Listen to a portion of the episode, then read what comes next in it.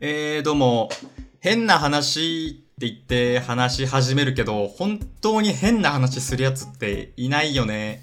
しもつでーす。食いしん緊急出動です。よろしくお願いします。はい、お願いします。今日は緊急出動なんですね。そうですね。今日緊急出動ですね。日曜の昼に。 な、なんすかあの変な話がなんとかってやつ。あの、会話してる時に、まあ、変な話って切り返す人いるじゃないですか。なんか、あーあーあーあーそれって変な話こうだよね、みたいな。あー。うんうんうんうん。あれで本当に全然関係ない変な話しだすやつっていないなと思ってなんすかねあの変な話ってやつ。なんか上司にすごいいましためっちゃそれ使う人あずっと順路通りの話をしてましたけどね一回も変な話ではなかったんですけど あ。いやー、本当に怒られるで。いやいやいや怒られるんですかこれ聞いてないですいや、ちょ大丈っとあ夫での、昨す日、ちょっともう遅くまで飲んでたんで、ちょっとね、今い日。や、今日そうなんですよ。皆さん聞いてください。あのー、13時開始の予定でね、いろいろ準備して、僕12時に家出て、お昼ご飯食べて、きっちり13時に戻ってきたんですけど、すいません、寝坊しましたという藤井さんからのスラックがありまして、まあ、15分ほどね、遅刻と。まあ、15分なら良くないっていう声が大半でしょ うね。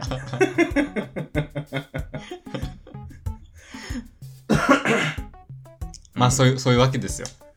うん。な、何説明しようかな。いや、昨日飲んでたんすけど、まあ、あの、なんか、弟が展示やってて、はい。なんか3人展っていういうのか。グループ三展人っで一緒にてやつですかね。いや、3人展ですね。3人なんで。 3人展、はいはい。厳密に。もうググループ展はもう4以上なんで、はいはい。ちょっと知らないですけど。まあ、グループ展の中で本 も当かどうか。 3人展っていうね、はいはいはい。うん。なのか、3人点はグループ点ではないのか。これはちょっと僕らには分からないですけどね。わからないですそうこのうルール、ん、厳密そなルールのそこの業界詳しくないんで。まあ、あのなんか、まあ、その弟と、あの中村慎太郎っていう、ね、なんて言うんだろうな。まあ、写真とか、まあ、本業はウェブディレクターなんですけど、うんあの写真とかやってる人と、まあ、もう一人、まあ、石間さんっていう僕初めて会ったんですけどなんかやってたんですけどなんかいやもちろんその作品がどうこうっていうのはあるんですけどまあ一旦そこは置いといて、はいはあいのやっぱ3人が3人ともフロントマンみたいなやつなんですよね。はいはいはいボーカリストみたいなボーカリストみたいな。なんかすごいっすよねそういうのって。け喧嘩しそうですけどねもう個性がまあそうでしょうね。だからやっぱ展示だから成り立つというか、その一時的な、はいはいはい一瞬集まるからあの拮抗できるけど、はいはいバンド組み出したらバンドみたいな、うん、無理じゃないですか、やっぱ。すぐ解散うん、はいはい、すぐ解散しそうな気がします。うんうん、どうなんだろうな、それ。まあ、やっぱそう思うと、バンドに2人天才がいるやつって、奇跡っすね。そんなグループありますいや、やっぱもう、とにかく、ジョン・レノンとポール・マッカートニーじゃないですか。ああそうなんですね知らんかったイギリスで音楽の天才ランキング、あの、やったら、まあ、大体1位がポール・マッカートニー、2位、ジョン・レノンみたいな。へトップ、2トップがもう、ビートルズみたいな感じっていうか、えはいはいビートルズすごいっす圧ね倒的天才2人なんですよね。えなんかまあ気づいたんですけど、今日あれじゃないですか。トップ5のコーナーやるじゃないですか。はいで、まあ、まあ先言っちゃうと、えー好きな天才トップ5じゃないですか。予定しておりますはい、そのことを直前まで考えてたんで、はいはい今ちょっと間違えて話しちゃい ました。なんかすぐ入ったなと思って。天才の話 に。引っ張られすぎ。うん。ほ、補定まあでも氷室はどうですか補定氷室は。 いやー、ファンの方いたらね、申し訳ないですけど、まあ、もう全然及ばないですね。全然及ばないです怒られますよ、本当に。うーん、ちょっともう全然及ばないですね。はいはい。まあなんかその、まあでも3人点ってやっぱそうじゃないとダメなのかなっていうのも思ったんですよね。あこあ。うしてないと、はいはいはい。逆に一人が抜け出てるとかだと、うん、ちょ、ちょっと変なバランス感になるみたいな。うんうんうん。っていうのも感じました。はいはい、で、まあいろいろちょっと喋ってたんでね。あの、カモメブックスの山下さんとか、はいはい。山田さんとか、山田さん。そみんの辺と、山田さんのことみんな知らないですよ、多分。 何の山田さんか。まあ編集者の山田さん。編集者の曲編集者をやってる人なんですけど、はいはいはい。食いしんさんのまあ仕事仲間的なね。そうっすね、そうっすね。まあ、柳下さんもまあ、経営者っていうか編集者みたいなうん感じなんで。まあ、大体、そうっすね。僕は編集者といることが多いんですけどね。そうそうたるメンツが昨日はそのバーに集結。バーというか会場に。そうっすね、そうっすね。いや、なんか、その二人はすごい、あの、名古屋の作品のことを見てくれて、うんうん。まあ、そもそもそのアート見れる人たちなんですよね、その二人は。はいはい。かっこいいな。アート見れる目。いやー、かっこいいっすよ、もう。特に俺、写真がさ、うん。 写真展に行ったっていう話をしてるのに、こんなことを言うのはなんなんですけど、あの、僕、写真本当にわかんないんですよね。うんうん。で、まあこれ本当編集の人と、あの、仕事するときとかによく言うんすけど、いや、僕本当写真わかんないんで、お任せしますっていうか、その、わかんないやつっていう感じで接してくださいみたいな、はいはい。言うんすよ。うん。まあそれ本当編集者として大丈夫かって感じなんですけど、そうっすね。まあ、ほんとトラウマがあってね、もう僕音楽雑誌の時からもう、とにかく写真がダメだっていうのがもうずっと、あのー、分かってるんで、自分の中で。ああ、その、撮るんすかその時は。撮ったり。あ、いやいや、えっ、と、例えば、あのー、表紙の写真選ぶとかなった時に、A あ、あ。 B、C、。D って並んでて、はいはい。どれがいいかじゃあみんなで指そうみたいな。はい。せーの、C! みたいなやるんですけど、 はい はい。なんか、俺が指したやつは、いや、お前それ絶対ないやつだぞって言われたんですよ。うわ一人だけ A。お前そう、新入社員食いしんが。はいはい。いやいや、お前のそれはちょっと絶対違うやつだぞ。大丈夫かみたいな。そ、そ、その絶対違うやつを置くのもちょっと意地悪ですけどね。 いや、じゃあ、あいやいやる。だから、き、拮抗してる中でも違うんだろうね。いや、それすら俺わかんないからさ。 ああ、もう、そ、そのレベルですらもうわからないと。うーん。そだれからほんは、となんか、俺、まあ、記事でも写真並べてるんですけど、い今ね、そのウェブの記事作ってる中でも。はいはい。ほんと俺に任せないでほしいっすね。いやー、結構ウェブ編集者とかって写真撮れるの大事っすよね。その、結構。ああ、まあまあ、なんか、ちょっとした機会に自分で撮っちゃうみたいな話ね。そうそうそうそう。そのカメラマンも帯同できるかできないかぐらいの時に、うん。その、いいクオリティの写真撮れれば、あじゃあ僕がカメラマンでって名乗り上げられるじゃないですか。うん。そのコマンドがないわけですもんね、食いしんさんのコントローラーには。あ、僕ないっす ね。本当にない。うん。まあまあまあ。本当にないんだよな。まあね、センス、うんセンスというか何なのか。写い真や、は、ね。だから僕、あの、テキストに全振りしちゃってるんで、自分の才能というか、スキルというか。はいはい。だから、あの、テキストは高解像度で見れてると思うんですよね。はいはいはい。それなりに。 2048ピクセルで。うん。やっぱ、プロ編集者として、見えてる世界があると思うんですよ。はいはい。 5000フォロワー超えのプロ編集者とし て。いや、もう、ここ3年ぐらいずっと5000フォロワーって言ってますけど。このニュアンス伝わってるんですかね伝わってないでしちょょうっとね。 5000フォロワー自慢してるやつだと思われたら最悪なんで。あのー、古典で僕も行く時あるんですけど、あはいはい。その、いらっしゃる時あるじゃないですか。在労されてる時、そのはいはいはいはい主催者が。はいはいは。ないんか、何を話していいのかなってのがずっとあって、うんうんうんうんうん。それが難しい問題が結構あるなっていう。い。いやいやいやいやいやいやいや、超簡単ですよ。おはいはい。作品を見た感想を伝えればいいんですよ。感想を伝える。うん。なんかそれもわわかるんですけど、その、うん。その感想を伝えるときに、うん。この程度のことしか思えてねえのかこいつはって思われるのがちょっと嫌じゃないですか。もしそうだった場合。いやーでもね、それで言うとね、やっぱね、あれよ。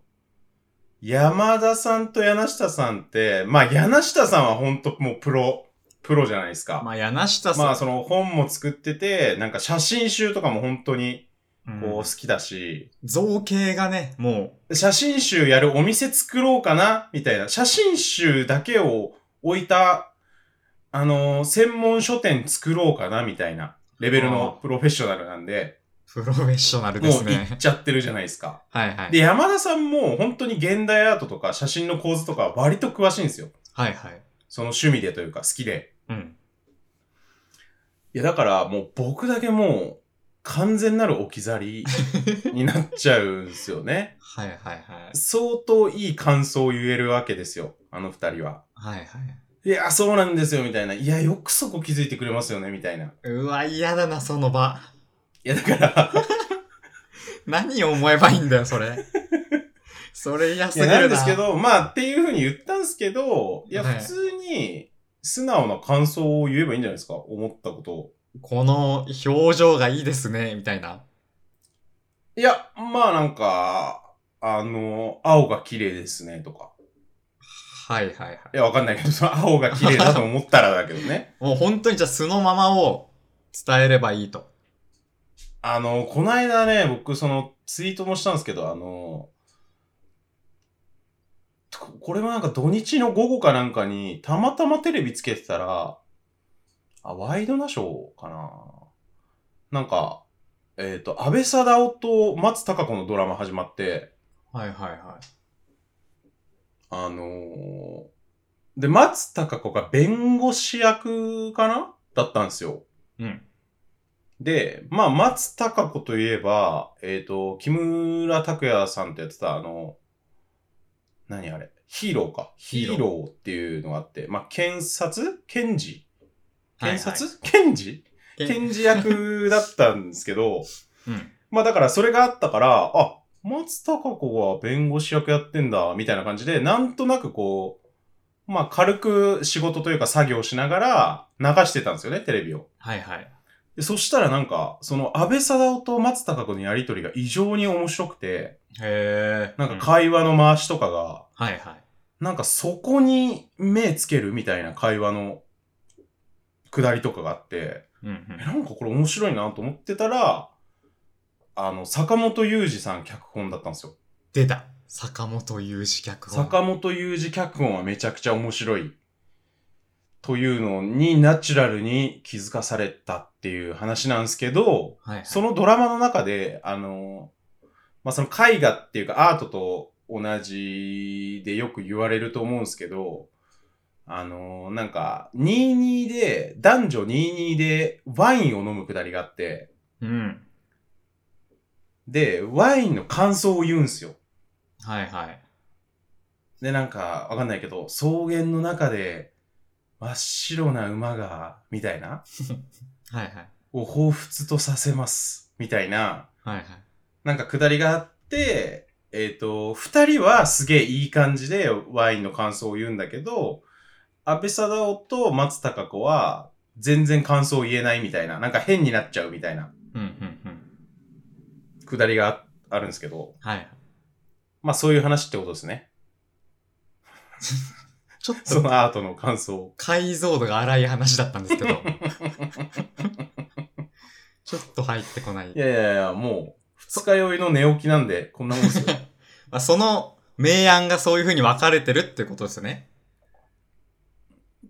うん。だだかからら、空言気えるやつと言えないやつ。暗側が食いしんさんってことですよね。明暗の暗側が。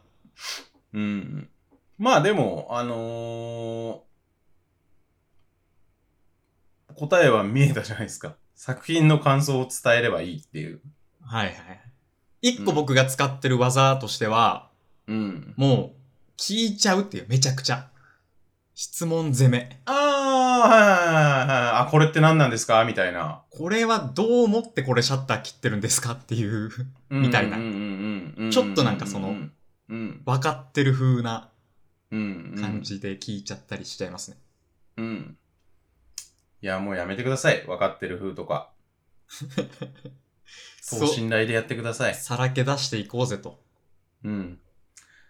行きましょう趣旨説明。今月もね、えー、下食いラジオは毎月1日に下津徳井新が配信しているインターネットラジオです。主にインターネットの話題や森博氏や寺山修司について話す意義の浅いネットラジオです。お便りのコーナはい。ー、えー、ラジオネーム、ネンドロイド村雲さん。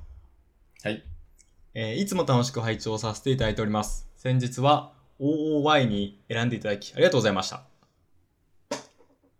はいはいはい。はいはいえー11月分の配信で下津さんが詐欺に遭った話を2人でされていましたが、食いしんさんがずっと電気の契約先を変えれば10%安くなるのが本当だという前提で話をしているのが気になりました。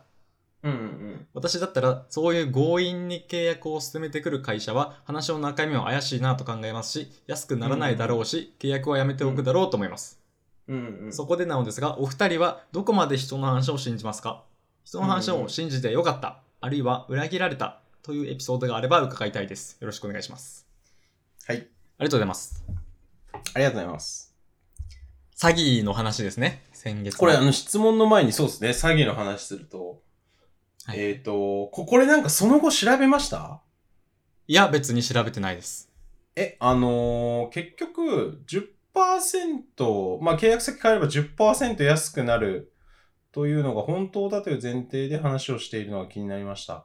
まあ、これなんつうんだろうな。いや、俺もさ、その後調べたんだけど、はいはいはい、ほんと微妙なところで、うん、えっ、ー、と、10%ぐらい安くなりますよって言われて、安くなるパターンは全然存在するんですよ。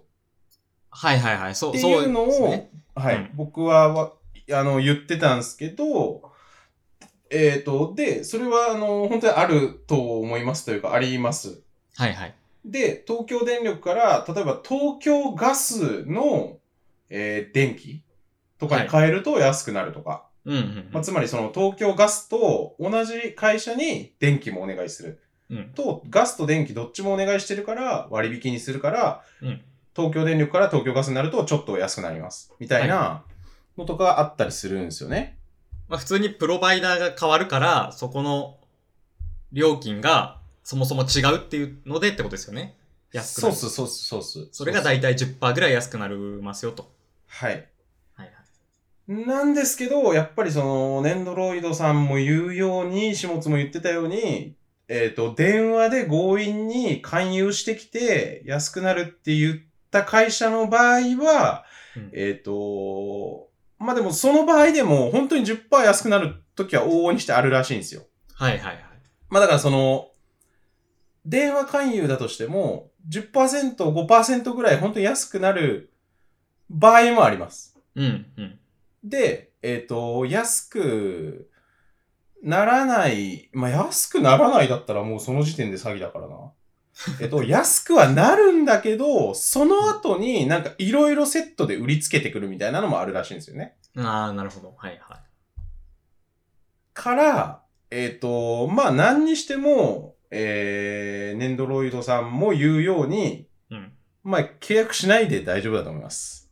まあ、強引な形だと、そういうことですようんうね。んうでん。そそのの、うざいですからね、その電話かかってきた時点で。うん。まあ、その時点でそういう人たちとは契約したくないですっていうことで、うん。あのーことがいいと思うんですけどね。うん。まあ、ただ、そうんの、安くなる場合もあるというか、えー、はあります。結果的に。はい。はいはい。で、本題。ここれ以上細かいことは、僕はちょっとネットでパッと調べただけだと分かんなかったです。ありがとうございます。調べてくださって。とんでもないです。人の話を信じてよかった、あるいは裏切られた、というエピソード。うーん。裏切られた。信じてよかったはないなえ ええ人の話を信じ、信じたことがないうん。そう、信じてよかったって思うときって、あ自分で考えてないじゃないですか。自分では考えてないけあーど、あ。なんか意見をもらって、それにしてよかったっていう場合じゃないですかうん。うんうんうんそういうことはないですね。うんうん。うん。まあでもそうですね。どこまで人の話を信じますかっていう質問は、うん。まあその信じる信じないっていうか、まあ検証しますってことですよね。一回そうそう、か自分で必ずフィルターを通すから、うん。結論で信じてよかったってならないんですよね、絶対。まあ、下食いはもう相当性格悪いんで、もうそんな人の楽しい話とかもう鵜呑みにしないですよ。そうそ今のは自分も含めたんですか下食いはってう。いう。自分も含めました。あ、そうですね。うん。そうですね、もおかしいけど。やっぱね、それはやっぱりなんかまあ職業柄っつうか、見たものを、もうとにかく一回疑わないと気が済まないから、はいはいはい。なんか楽しそうにしてるやつ本当は楽しくないんじゃないかっていうのは疑わないともう気が済まないんですよね。うん。そういうです、そうでうす。ん。うわーなんかあの人楽しそうでいいねーみたいな言ってる人、本当にそうなんでしょうかってすぐ思っちゃうもん。経営者とか全員そうだと思いますよ、やっぱり。うーん。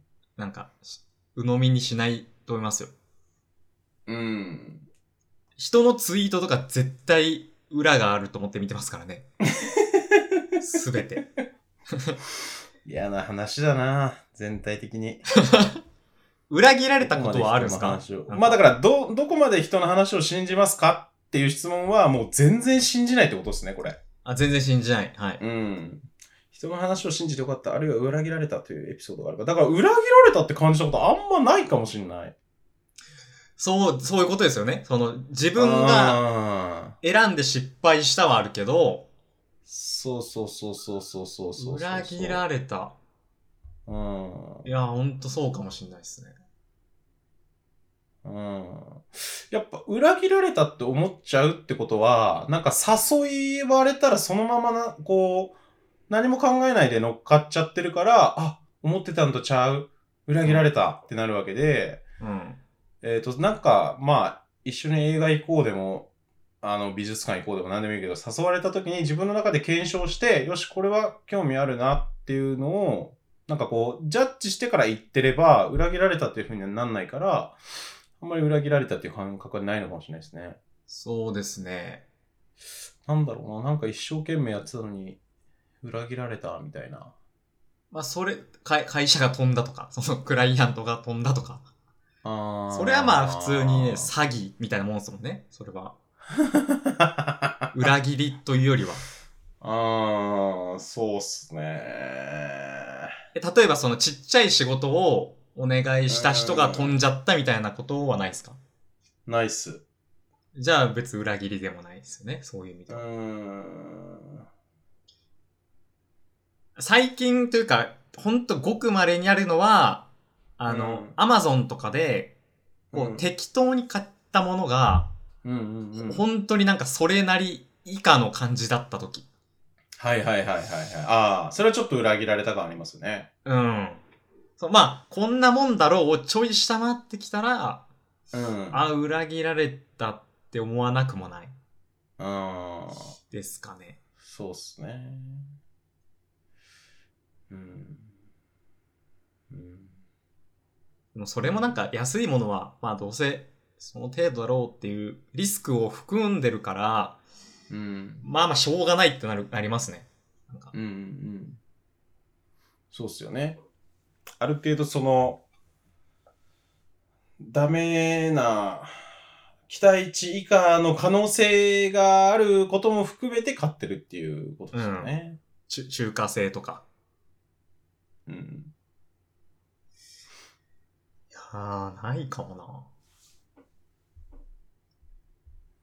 おなんかあ、でも作品、面白そうな映画見たら全然面白くなかったはちょっと、うん。裏切られた感はあるかもな。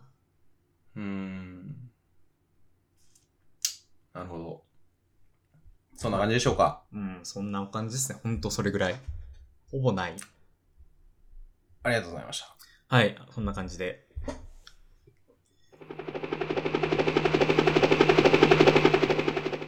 トップ5のコーナー。はい。久しぶりのトはッいプ5のコーナーがやってまいりました。はい。今回は、えっとね、これまでは好きな映画トップ5、好きなお笑い芸人トップ5とかやってきたんですけど、はいはい。今回はね、好きな天才トップ5。はいはいはいという。ことで。はい。もう、好きな天才だけです、条件。うんうんうんうんそれを頼りに5人うん。うん。考えてきました。うん。うん。ちょなのでね、はい。一人ずつ発表していきたいと思うんですけど。うんうんうん。なんか、事前にじゃあこういう視点で選んだとかありますかその、観点。これ、えっ、と、これ、554433で、あの、一人ずつ発表していきますかそうしましょう、じゃあ。はい。なんすかねいや、本当にもう悩みました。これはもう本当に悩みました。はいはい。あ、例えば、しんどい思いしながら。うん。なんかジャンルとかも、もう別にね、け決まってないし、このジャンルからとか。はいはい。だから偏ってても全然いいし、バラバラでもいいし、うんみたういな。んうん。うん。うん。はい。発表していきますか、そじうでゃあ。すね。うーん、本当に難しかったですね。なんかだから本当にもう、感覚でパッパッパってしました。はいないことをあんまり考えすぎず。まあ、僕は、はい。え、 発表しますか、じゃあ。はいはいはい。じゃあ、ああ、僕はどう選んだかはい。はい、は話してください。やっぱその、人類の頂点的な意味合いが大きいです。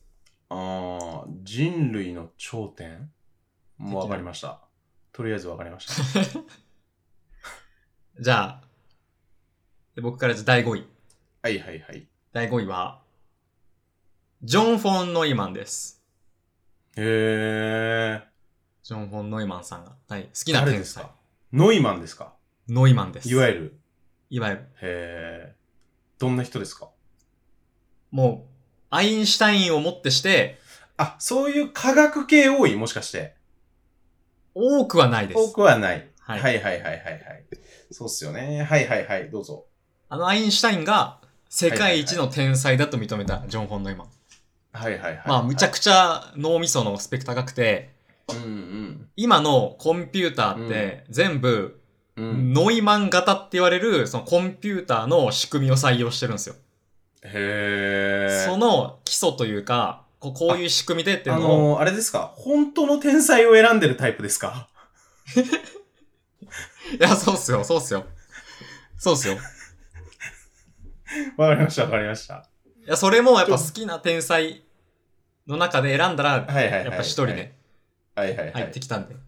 だはい。からその今のコンピューターの礎を作り上げたへー提唱したのがはいはいはい。ジョン・フォン・ノイマンなんで、うんうんうんうん。まあ、ググるとね、すごいうん天才エピソードが凄まじく出てくるんで、へ好きな人はちょっとはいはい調はいべてみてほしいです。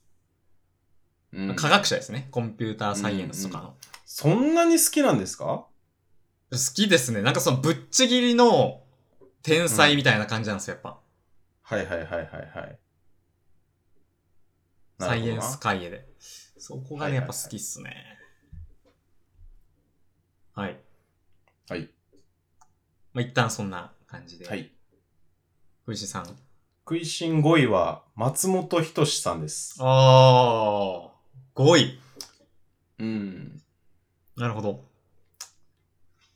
まあ、お笑い界の天才そういえば、といえば、まうあ、ん天才松本人志はずっと90年代からね、言われてたと思うんですけど、やっぱなんか天才、お笑いで天才って言われるのって、たけしさんと松本さんだけなんですよね、ずっと。はいはいはい。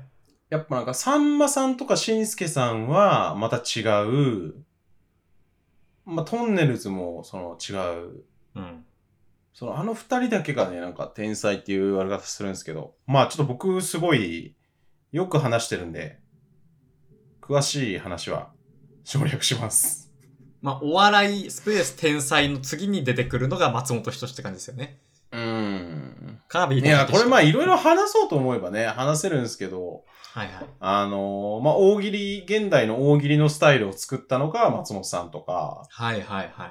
みんなあの大喜利っていうと、なんかフリップにこうパーって書いて出すっていうのが大喜利だと思ってるんですけど、はい。あれは90年代に松本さんが作った以降の現代大喜利なんですよ。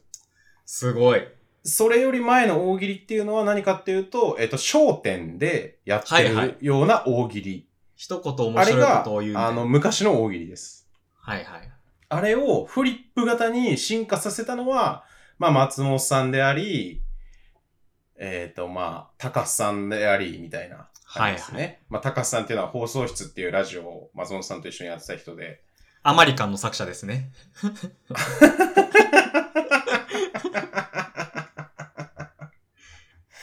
いやいや、そうですね。まあいや僕、実家にああまり感ありますけど僕一時期好きで読んでたんですよ、高須さんの本を。ははいはいはい。いはい。ああ、高須さんがあの、カジサックチャンネルに出たの見ましたあー、ちょっと見ました、ちょっと見ました。全部は見てないですけど。なんか結構新鮮でしたね、話。面白かったっす。最近はあんまそんな出ないっすもんね、表に高須さんも。出ないっすね。まあでも、いろいろ番組、で、昔からほほぼ出てないんじゃないまあ、もっとダウンタウンがその、尖ってた時期というかは、結構松本さんとなんか、それこそ放送室の武道館とか出てたイメージありますけど、ああ。今ほど、まあでっも、ていうかその、の、今はそれほどじゃない感じ。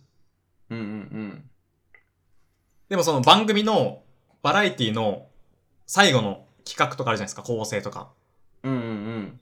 目を凝らしてみるとよくいますよね、高須光義うんさうんん。うん。なんか、寒いとかはいはい。サブみたいな、えっ、と、面白くないのを寒いっていう風にしたのも松本さんですよね、多分。あー、はいはい、寒い。サブみたいな。うん。ブルーやとばかも。だから、そのサブとかやばとか、うん。肝みたいな、えっ、と、気持ち悪いが肝、やばいがやば。これも、まあ、松本さんが原点なのか広めたなのかわかんないですけど、まあ、結構松本さんなんですよね。はいはい。やばとかいうやつ。言葉も。うんそれこやっぱ言葉をそうやって作って広めるみたいなのはやっぱ天才感ありますよね。そうっすね。やっぱ、えー、さんまさんのエッチとかね。はいはいはい。最初はグーとかもそうっすけどね。はいはいはいはいはい。志村さんね。志村さんの。うん。うん。何言おうとしたんだっけな。あと、空気を読むみたいな概念もも松本さんなんですよね。へえ。あ、空気読めや、みたいな。うんうんうんうんうん。はいはい。それが一般ピーポーの間に広まったのがすごい良くなかったってことですね。 なんか、良くないって言われてるじゃないですか。空気読むという概念。なんか、それね、一回直哉とすごい話したことあるんですけど、うん。えっ、と、空気を読め、読むっていう概念が広まっちゃったわけじゃなくて、うん。まあ、忖度っていう言葉もそうだけど、もうそれは国民性というかみんなの中にあったわけですよ、もともと。空気を読むっていうのを。はいはいはい。それを言語化したことがすごいよねっていう話。ああ、なるほどなるほど。まあ、またその時代の空気がそっちに動いてるから、それに合わせた空気、えー言語を作ったうんうん。のが松本人志みたいな感じですね。うんうんうん。だから、僕の中では、その、空気読むっていうのを言ったから、松本さんが悪いっていうふうには僕は思う、あんま思ってないですけどね。はいはいはい。うん。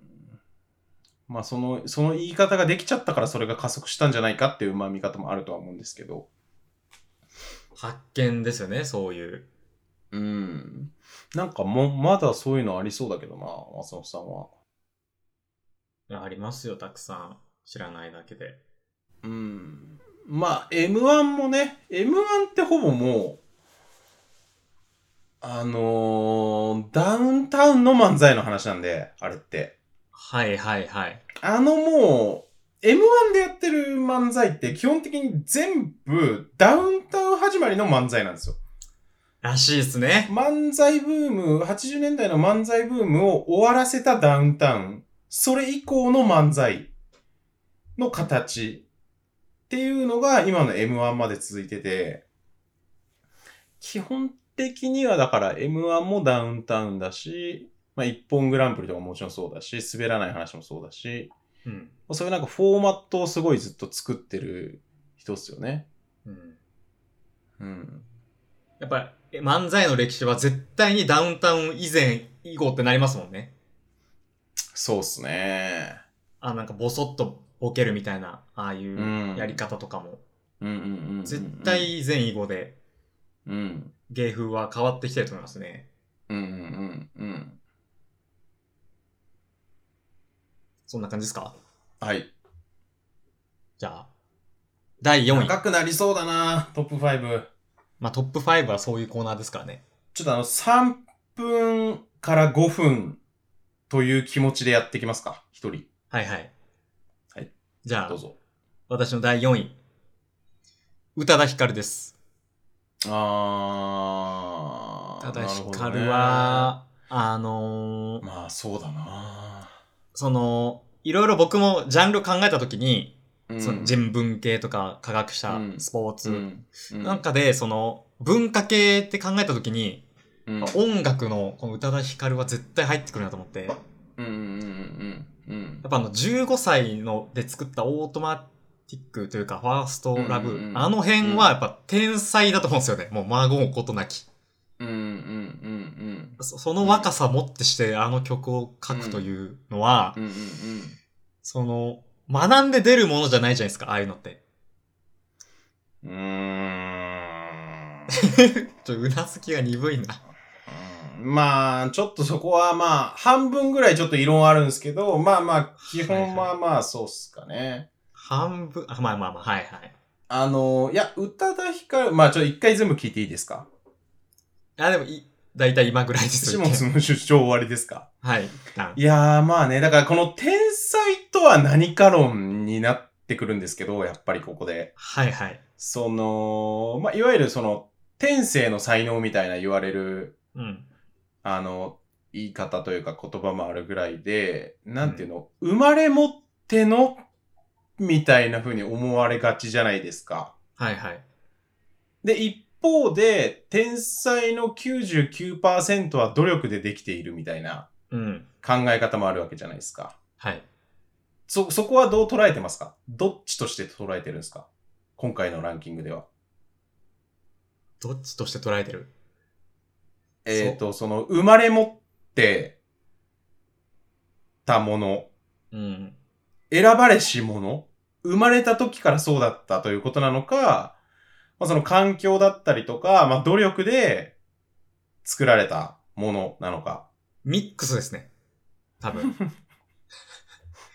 いや、もちろんその、ミックスの、はいはいはいはい。先民的なことだと思うんですよ。今回挙げる人たちっうんうて。んその選ばれた一部の人だけど、うん。そう環境がよりそうさせたという面もあるし、絶対。うん、生まれた土壌がそうだったっていう。うんうんうん。だから、抜きにしては語れないんじゃないですかね。後天的な影響そうっを。すよね。なんかね、でも宇多田ヒカルの場合はね、本当にもうね、とにかく見えるんですよね。その天才になった理由みたいなのが。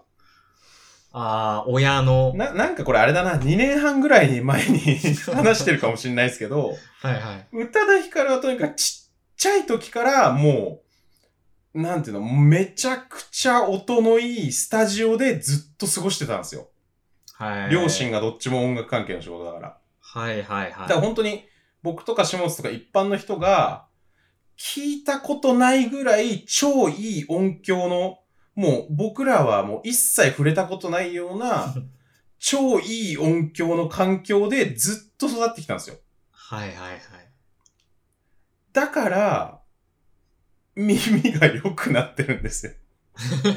まあそれ動力っていうか、まあ環境じゃないですか、それは。うん。そういう場にポンって置かれたから、で、まあわかんないけど、お母さんもよく歌ってますなのかとか、その音楽が好きで、まあもちろんへ家でも流れてるだろうしとか、うん。まあそれを考えるとね、天才になりますわ、みたいなのも思いますけどね。まあ、まあ、もちろんその、超えられない生まれ持っての部分ももちろんすごい多大にあると思うんですけど。そうっす、難しいですね。たただそこでずっと DS をしてたわけじゃないじゃないですか、宇多田ヒカルは。うん。何かを その感じ取って、うん。その血肉にしてたうん。わけじゃないですか、その場で。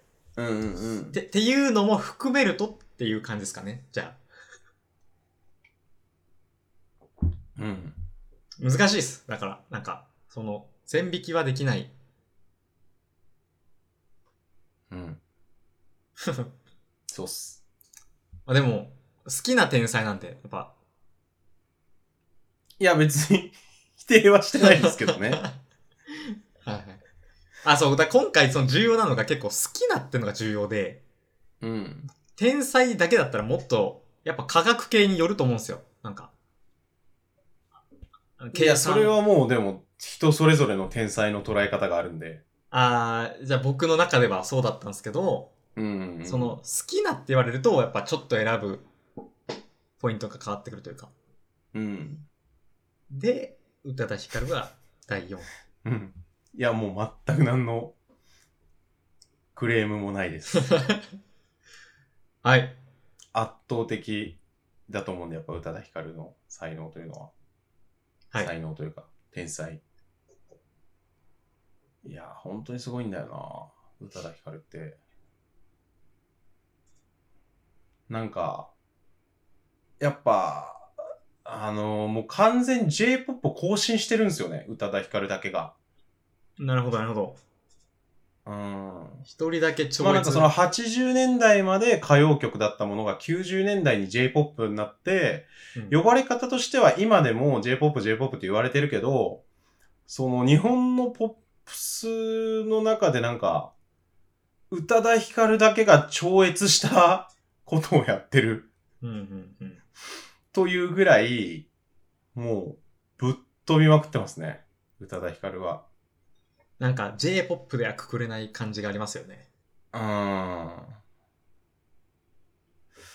なんなんだろうなあ結構ね、そのくせ割と普通にサザンの桑田さんとかからめっちゃ影響を受けてて、はいはい。まあそれこそあの、ファーストラブのあの、最後のキスはタバコのフレーバーがしたとか、はいはいその、英語が、英語と日本語を混ぜていいって歌うスタイルはいはい。とかは結構サザンオールスターズ宇多田ヒカルって感じで受け継がれてるんですよね。へー。なるほどなるほど。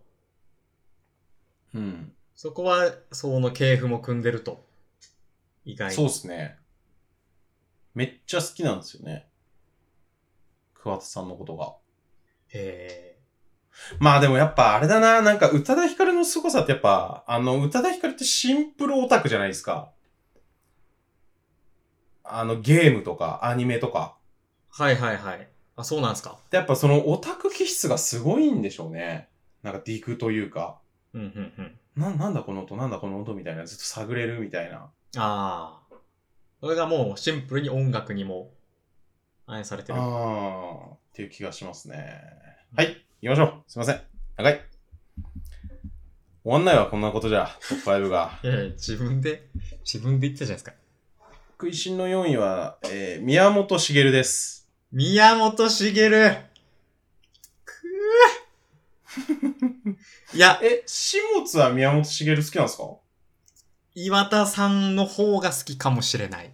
あー、そうっすね。はいはいはい。でもよりなんか、うん。理純度の高い理系だし、エンジニア気質うんうんうん。が高いですよね、岩田さんの方が。僕が岩田派で、食いしんさんが宮本派なのが、ちょっとそれっぽいっすね。うーん。まあでも、そうかもしんないっすね。確かに。岩田さんってカービィだっけカービィです。ああ、そうなんだよな。い要はや、やっぱ僕はね、まあ、これもよく言ってるかもしれないですけど、まあ、やっぱそのコンピューターみたいな、なんか Web とか IT とかっていうのをある程度知ってる状態で今生きてるのは、もう完全にゲームやってたからなんで、小中学校の時に。うんうん。ゲームをやっていて、コンピューターというものを知ってったっていう感じなので、はいもはうい。マリオがいなかったら、やっぱ人生が全然変わってると思うんですよね。うんうんうん。またはこのマリオのいる時代にこう生きてなかったら、はいはい。あのスーパーマリオブラザーズが1985年に出るんですけど、もうほんと僕は生まれたのと同じタイミングなんですよね。 80?85 85年。年。多分11月21日だと思うんですけど。はいはい。 っていうぐらいだから、まあ、ほぼ同じタイミングに、あのスーパーマリオブラザーズと生まれてるんですけど。なんなんすかね宮本茂はね、本当に天才なんすよね。どう説明すればいいんだろうなあなの、んだろスうーパなやっぱーマリオの、あの、構図とか、、うん。ことですよね。うんうん。なんかね、えっ、と、宮本茂の天才性っていうのは、なんか、人間味みたいなのを、まあ、ゲームというかコンピューターの中に埋め込めるんですよ。うんうんうんまあ、なんか身体性っていうのかな人間の身体性というか、なんか例えば、えっ、と、なんて言うんだろう、テトリスみたいなというか、カクカク動くイメージを突破したのが宮本茂なんですよ。はいはいはい。どういうことかっていうと、えっと、十字キーがあって、うん右がお、右を押してる時にはマリオが右に進んでいて、うん。左を押すと、左を押し始めた瞬間から左に進むんじゃないんですよ。宮本茂のマリオは。は。はいはいはい。えっ、と、右を押してて、右に進んでて、左を押すと、ちょっと遅れて、こう、なんていうの、重力、加速はいはい。あの、走ってるから、押した瞬間に左には行けない。はいはい。そこの、こう、ちょっと右に動いちゃってから左に走り直す。うんみたいな動きとかって、うん。あのーまあ、今のゲームみんなそうだろうし、当たり前にみんな感じてるけど、その、この動きの感じっていうのをゲームに落とし込んだのは、完全に宮本茂が初めてやったみたいなへえこ。となんですよ。まあ、感性ですよね、要は。感性を、ちゃんとあ、、感性の法則の感性ですか感性の法則。それです。それが言いたかった。 それをゲームで、のな、画面の中で再現したと。人間の。そうそうそうそうそうそうそれはすごいな、確かに。それまではそもれう、を360度にしたのがマリオ64だし、はいはい。あ、そうそうそう、ピッピッピッピッみたいな、うん。インベーダーみたいな感じというか、はい。オンオフしかなかった世界に、その感性の法則だったりとか、なんだろうな、こう、ピコンピョンみたいな、この動き、あの、ボタン踏んだ時の感じとかってことですよね。そうそうそうそうそうそうそうそうそうそうそうそききもやっぱ気持ちいい、あう。うの、んうん。なんか感じ、へこむ感じというか。うん、やっぱあれがねすごいですよねその人間のってこういう風に動いてるよねっていうのをゲームに落とし込める人なんですよねあの、なんかそその後「スーパーマリオサンシャイン」っていうのが出た時になんか、はいはい。えっ、となんていうの水の水鉄砲っつうかぴょんぴょんぴょんぴょんぴょんみたいな背中から背中のタンクから水を出して、はいはいしはいょ。消防隊みたいなうん。のがスーパーマリオサンシャインっていうのがあるんですけど、はい。あれは完全におしっこなんですよ。うんうん。おしっこしてる感じっていうのを、おしっこした時爽快だよねっていうのをゲームに落とし込んでるんですよ。へえ、え、ほ本当にそう言ってんすかそれをあの本人も言ってます。へえお。しっこしてる時に思いついたんだみたいな。はいチンチンを右へ左へ、右にやると右におしっこが出て、左にやると左におしっこが出る。まあ当たり前なんですけど。えー、じゃあたまに、そういう、たまに二手に分かれたりするんですかそうですね、そうですね。いや、だから水の動きとか見ると、そうしてみると本当になんかこうよくわかりますよ。へえ。それは、あの、だから水鉄砲みたいな感じじゃないんですよ。水鉄砲みたいなピュンピュンピュンじゃないんですよ。ああ、はいはいはい。ザーって出るんで、はいはいはい。そこの出始めた瞬間はまだ弱い鼓動が、あの、低めみたいな、うん。そこの表現とかもね、やっぱやばいっすね。おしっこ的な。おしっこ的な表 現。それもやっぱ宮本茂じゃないとあそこまでは描ききれない。あまあなんか、ジョブズみたいな感じで思ってもらえればいいと思います。あ。ああ、なるほど。もっとこう、こうしろよ。こうなんでこうできねえんだよ、みたいな。もっと、いや、おしっこってこうじゃん。こういう風に動くじゃん、みたいなことを、ずっと現場でやってるんだと思うんですよね。宮本茂は。はいはいはい。うん。ああ。で、宮本茂の名物のちゃぶ台返しっていうのがあって、いやー、そ嫌れもだ本な、そ当れ。ジョブズっぽいけど、はい。 98%ぐらいできたゲームを、全部ゼロからやり直させるんですよ。ダメだっつって。はいはい。うん。で、あのーゼロから作って発売日遅れて、あの世に出てくるっていう。まあでもそういう積み重ねが今の任天堂を作っているとも言いますしね。この世界をゲームで席巻してるうん。任天堂の礎をね。うん。いやー、本当にね。僕、任天堂と宮本茂大好きなんで。マリオの最初の画面あるじゃないですか。はいはい。もうあれ、あすごいってしましたとんでもないことやってるんですよ。あの画面って。あのえどマリオの画面ですか1の1のスタート画面。はいはいはいはいはい。マリオながんですか右向いて、こう山があうっんうんうて、ん雲があってみたいな。うんもうあれはめっちゃくちゃ緻密に計算されてるんですよ。すべてを。あの配置とか、えーマリオの位置、あー向きとか。あ、遠近法の感じとかとかもそうだし、うん。クリボーが出てくる位置、タイミングみたいなう。んうん。もう、これからマリオをやる人が、あの1の1を見ただけでコントローラーを渡されて、すぐゲームできるんですよ、あれって。はいはいはいはいはい。世界中の。人が。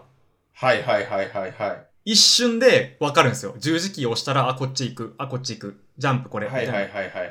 もうあの、その1の1の最初の画面には、そのすデザインの全てが詰まってるみたいなへえ。本があり ます。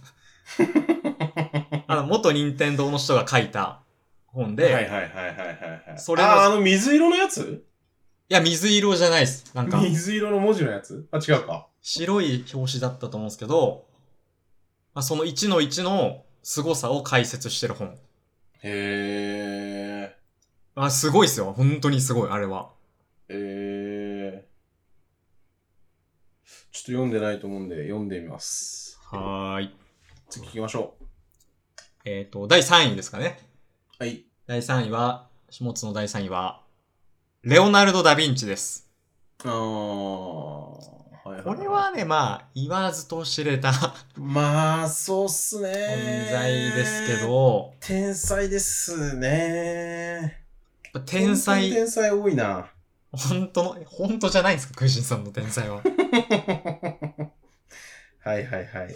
やっぱね、1600年代に月見るんですよ。地球から。レオナルド・ダ・ヴィンチは。え、え、え望遠鏡を作って、 1600年代に望遠鏡を作って、 うんうんうんうん。月を見たんですよ。はい。すごくないですかあんな遠いところにあレるオ月ナをルド・ダ・ヴィンチって画家でしょ画家でもあるし、その、科学者でもあるから、へえ。そのあたりができちゃうんですよ。あ、へえ。あ、そっか。天文学もすごいんだ。天文学もすごい。千、1600年代ですか1610年らしいです。その、初めて観察して論文を出したのが。 ?1519 年にし死んでるって出てくるんですけど、ち、違いますかあ、えっと、死後に、あ、その、観察されたらしいです。その、レオなるほど、なるほど、なるほど。ダヴィンそチのがも作のっだた、け、あ、そういうことそういうことです。え、その、100年後に何かが追いついたってことレオナルド・ダ・ヴィンチの頭に。なんか、要はその時代ってその、うん。はい天動説、地動説みたいなのがあって、はいはい。いや、そんなん絶対ありえないでしょみたいなことを言われてた時代が多分あったんですよ。その、はいはいはいはい、どはい。はい。地動説かななんか。で、その宗教的なその観点もそこに相まって、はいはいはい。本当の正しいこと言っても全然取り合ってくれないみたいな時代が多分長く続いたと思うんですけど、はいはいはい。 100年経って、はい。なんか、あいつの言ってたあれちょっとやってみるかってやって、うんうんうん。試し。たら、うん。あ、あいつの言ってたことマジで正しかったんだみたいなうーん。こうとんうんなんじゃないですか。うん。うーん。うーん。え、あの、地動説唱えて、天動説の人って誰だっけダヴィンチじゃない有名な人いるよね。 な、ちょっとパッと出てこないな。あ、ガリレオかガリレオ・ガリレイ、ガリレオは何をした人天動説を提唱した人ですかそうっすよね、そうっすよね。そう、はいなんか、ちょっとごめんなさい、僕、本当にその辺全然知らないんですけど、どう絡んでくるんすか確かに。ガリレオ・ガリレイと。絡みが、あーガリレオの後に、あーガリレオは感性の法則を発見するも、その現象がなぜ起きるかの原因の説明には至らなかった。これを完成させるのはアイザック・ニュートンの登場を待つ必要があった。でニュートンが、まあちょっと、まあそうなんですね。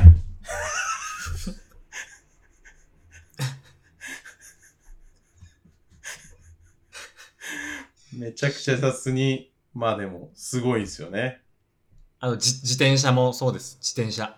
自転車を作ったのも自転車って今の、今想像してください。自転車。はいはいはい。街で見る自二転輪車。車のね。二輪車。あれは、その、レオナルド・ダ・ヴィンチが生きてた時代に、うん。その、材料とかを加工できなかったから作れなかったんですよ。あの形うん。で。はいはいはい。はい。でも、はい、あ、ここ車輪こう置いて、なんかハンドルこうやって、ペダルこれで、あ、これいけんじゃねっていうスケッチがあるん ですよ。自転車の。ないのにレオナルド・ダ・ヴィンチが書いた。へえ。それ。が、今の自転車のもうまんまなんですよ。へえ。これはすごいですよ。うん。いろんなね、物理学の、あれをもはいうはい頭でシミュレートして作ったっすごいなぁ。ていう。まあまあたくさんありますけど、多分他にも。もういろんな偉業はが。いまあ大好きな天才第3位は、はいはい。レオナルド・ダ・ヴィン。ンチということで。はいはいはい。はい。大丈夫です。えー、3位、ジョン・レノンです。ジョン・レノン。はい。冒頭にちょ冒頭でっもと。ちょっと言っちゃったんですけど。はいはい。まあ、あの、ほんとね、あの、ポール・マッカートニーと迷うんすけどね。はいはいはい。うーん。まあね、まあこれはもうほんと有名すぎる話なんであれですけど、もう本当に今の音楽の、もういろいろを作ったのはもう全部ビートルズなんで、うんうんうんもうロックとにかくもう、ほぼ、全部ビートルズです。焼き、焼き直し。あの、音重ねたりとかね、はいはい。を焼き直しとか、焼き直しってなんです かいや、その、ビートルズがやってることを、なんかはいはいはい延長でやってるだけみたいな。あー、そういうことか、そういうことか。はいはいはいはいはい。はい。いやー、そうなんですよね。やっぱなんかそういう新しい手法とかを、こう、いち早くうん。生み出したみたいな人は、やっぱすごい好きですね、僕も。うん。天才っぽいなぁと。うん。やっぱなんか、ビートルズ以上のイノベーションみたいなのは、まあ、ないっすからね、基本的にその後。はいはい。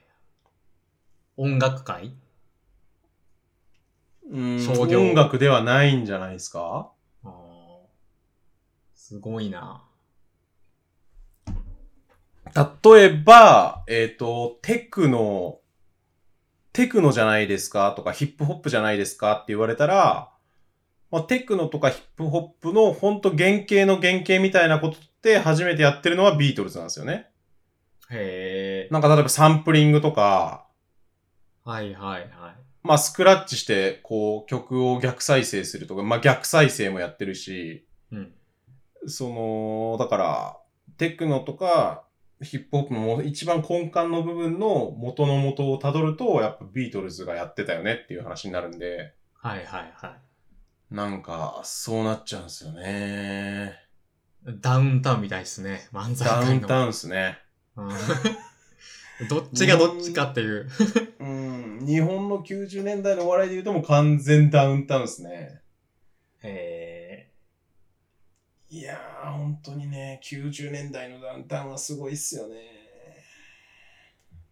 はえ。い、まあでも、行きまし異ょう論は、異論ないっす。ジョン・レノンは。完全に。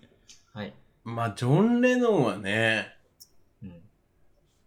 まあ、世界、イギリス、欧米、まあ日本でも天才といえばって言ったら結構上位に出てくるんじゃないですか。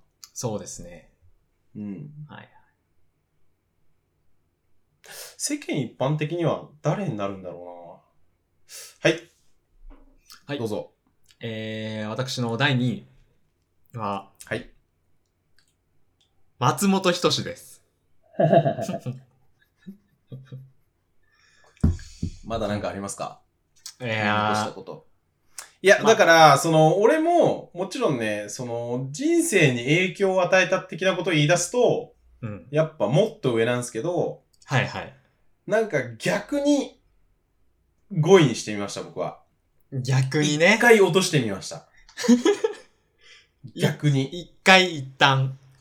うん。やっぱりリアルタイムで、まあもちろん好きだしよく見てるんですけど、今でも。うん。なんか、リアルタイムですごい自分が刺激を受けるかっていうとそうでもないんで、まあ、下食いの時は二人ともお笑い好きだから結構お笑いの話してるけど、うん。っていうのがあるんで僕は5位にしたんですよね。はいはい。はい。2位ですか。やっぱ、まあ、ほぼ最近、さっき、小石さんが言った通り、で、あんま言うことないんですけど、あの、やっぱね、お思い返すと、その、フォーマットを作ったっていうのが、やっぱ功績として、やっぱすごすぎる。あ、さっきも言ったやつですね、それ。 さっきも言ったやつ。 フリップ形式の大喜利とか、さっきも言ったことを、いや、そうなんすよね。やっぱそうなっちゃうんすよね。やっぱビートルズもそうなんすけど、うん。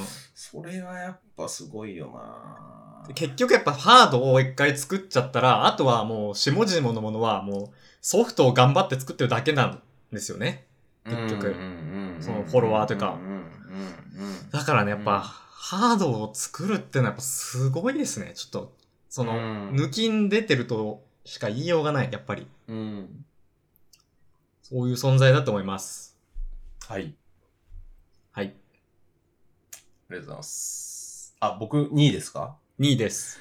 いやー、あのー、ちょっと先に言うと、はいえー、寺山修司、細野晴臣、平沢進っていうのもあったんですけど、まあはい。本当は細野晴臣をね、入れたいんですけどね、日本の音楽の天才1位は細野晴臣なんですけど、ダントツで。はい はい。けど、ちょっとあえて、えー、そうじゃないんですよね。これ言うタイミング間違えたわ。今じゃなかった。1位言う前に言う やつ。えー、何年やったんですか、は2い位は宮崎駿です。出た、宮崎駿。まあ、宮崎駿はまあ、 2位か。2位なんですね。まあ、2位かな。ういや、まあまあまあ、結構まあ、1 位ですね。ほぼ1位。同率ぐらいの。ライフイズベスト的な感じで言うともう、ライフイズベスト オールタイムベストじゃなく て。ライフイズベストって言っちゃったんですけど。 ライフイズベストです。はいはい。ライフイズベストで言うとです。まあね、そういう気持ちにさせてくれるというね。 宮崎駿映画は。それは同感ですけど。いや、本当にね。天才ですか、やっぱ。あの、そのアニメーターというか監督として。うーん。いろいろいますけど、他にいも。や、なんかさっきの宮本茂の感性の法則の話ともちょっとつながるんですけど、はいはい。なんか、えっ、と、人の目では見えない、うん。なんかちょっとした感情の動きみたいのを、アニメで描けるんですよ。宮本茂、宮本茂じゃない。 宮崎駿は。目では見えない。うん。なんか例えば、なんか、あ、なんかこう喋ってて、ちょっとピッてなって、なんか、表情の変化とかもなかったけど、今なんかこの人ちょっとイラッとしたなとか、うんなんか、そういう超ちっちゃい人の変化って感じるじゃないですか。はいはい。人と人は。人と人は一緒に話したりしてると。はいはい。それをアニメーションで、動きとして描いちゃうんですよ。はなんか例えばよくあるのが、まあ、驚いた時に髪の毛がちょっとパッてな、動く感じとか、あ。ああー、はいはいはい。そういう動きの演出付けみたいなのが、もう天才的にできるんですよ。宮本、 宮崎駿は。いやいやもう、ミヤがもう、被ってるというだけ ですか宮らね崎。駿はそれができるんですよね。ジジとだかかが。ら、みんなあの、ね興奮していくんですよ。はいはいはい。見てる人たちが、興奮っていうかその刺激を受けて、こう、ファーってこう、気持ちが盛り上がって物語にどんどんこう、のめり込んでっちゃうのは、はいはいそれがどんどん連続で見させられてるからなんですよ。へえ。なんか、ひより本来のコミュニケーションに近いものを味わってると。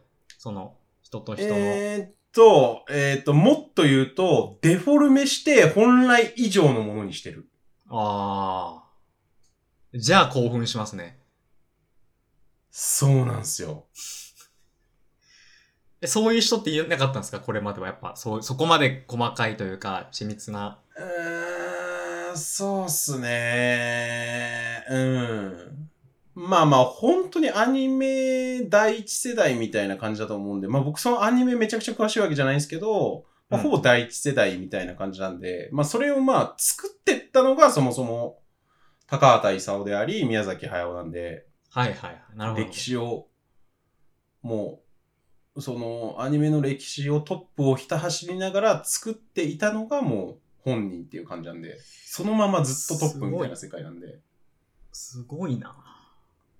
で、結局その、なんだっけ、安藤、安藤ま、正史さんでしたっけあなんか、まあ、君の名はの作画とかやった人とかも、うん。あの、宮崎駿の下でやってた人なんで、うんうんうん。だからその、イイズムが君の名はとか、あの、天気の子ができたのは、ジブリが解体して、ジブリスタッフが世の中に流出したから、新海誠作品を手伝えることになって、あれができたんですよ。へえ、あ、そうなんですね。だから宮崎イズム、宮崎駿の血をブワーって輸入、輸血してるんですよ。新海誠の方に。グロいな、なんかが、表現。いや、でも本当、だってグロいっすよ。実際、その、そのこと自体が。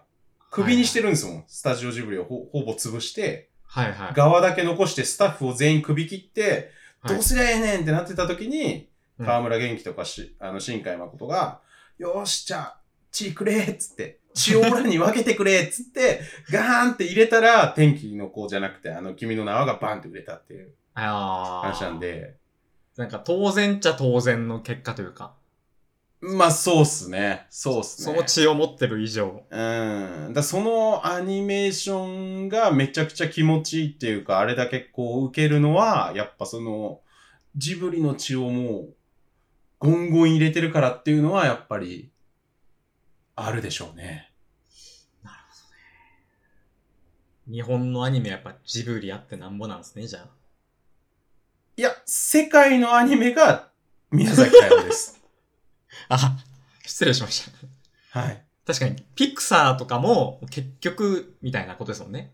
そうですね。ジブリの影響というか。 影響をもろに受けてるし、ジョン・ラセターの大親友が宮崎駿なんで。はいはい。なんか、ピクサーが、ピクサーってどこにあるんだろうカリフォルニアかなじゃないですか、しアカッリプルとフかォルニアだのったかどっかだと思うんですけど、えっ、と、ピクサーに、カリフォルニアに宮崎駿が遊びに行った時に、ちょっとジョン・ラセター会ってや、っつって、いきなり遊びに行くみたいなはいはい。世界観なんで、ごいだからもう世界世界のアニメは、ほぼその、宮崎駿、ジョン・ラセタだけでできてます。ああ、すごいっすね。これは。うん。それがやっぱなんかでも天才だな今言ってて気づいたんですけど、なんか結局そのダウンタウンの話もそうだし、なんかそういうもんっすね。そういうもん。なんか親の総取りっていうか、あー全員こいつの影響を受けてね、みたいな話というか、一個突出したのが出てきたら、それ以降は全部それみたいな。うんうんうん。オセロみたいな世界というか、ああ。角取ったもん勝ちというか、そういうことなんじゃないですかやっぱ。そうっすよね。小説とかもやっぱ、村上春樹みたいな感じで言うしな。結局今、若い小説書いてる人はもう全員村上春樹の影響を受けてるよね、みたいな。うん。だからオセロやってる、隣で、トランプとかを始めたやつが次の天才ってことですよね。うんうんうん。全く、なんか違う世界観というか。行きましょう、1位。いいですか一1位さ、もう名前出てる、下手したら。これまでに。全然出てません。あ、全然出てない。はい。え、でも実はさ、冒頭で一瞬出てないじゃん。出てないです。あ、僕の予想森博だったんですけど、森博じゃないってことですか出てないです。森博はあんま天才だとは思ってないです。あ、そうなんだ。なんかその、もっと、そのジャンルだったらもっといるでしょっていう、その感じ。まあ、それこそ村上春樹とか。そうです。小説家だったら村上春樹だし、その、研究者だったら、それこそダヴィンチとかの方が全然多分格 上です。そんな言っちゃったら、うーん。ひどいですけどね、今の発言とかも。はい。いいっすか、第一。多分、クイシンさんは全くもう、朝知らないしいや、知ってると思いますけ知っど、てはいる。絶対に知ってますけど、全はくい想像し,、へーってなるしてない人物。ああー、はい。いいですかはい。第1位。はい。室伏広治です。 あー。いや、なんか、え、序盤でさ、ちょっとなんか、名前は出てないけどさ、うん。それっぽいくだりなかったあ、それ竹井壮の話したからか。竹井壮の話してないっすそよれ収録前のやつか。収録前もしてないっすよ、竹井壮の話。あ、竹井壮の話してないか。あ、そう、そっか、それ、名古屋と話した話だ。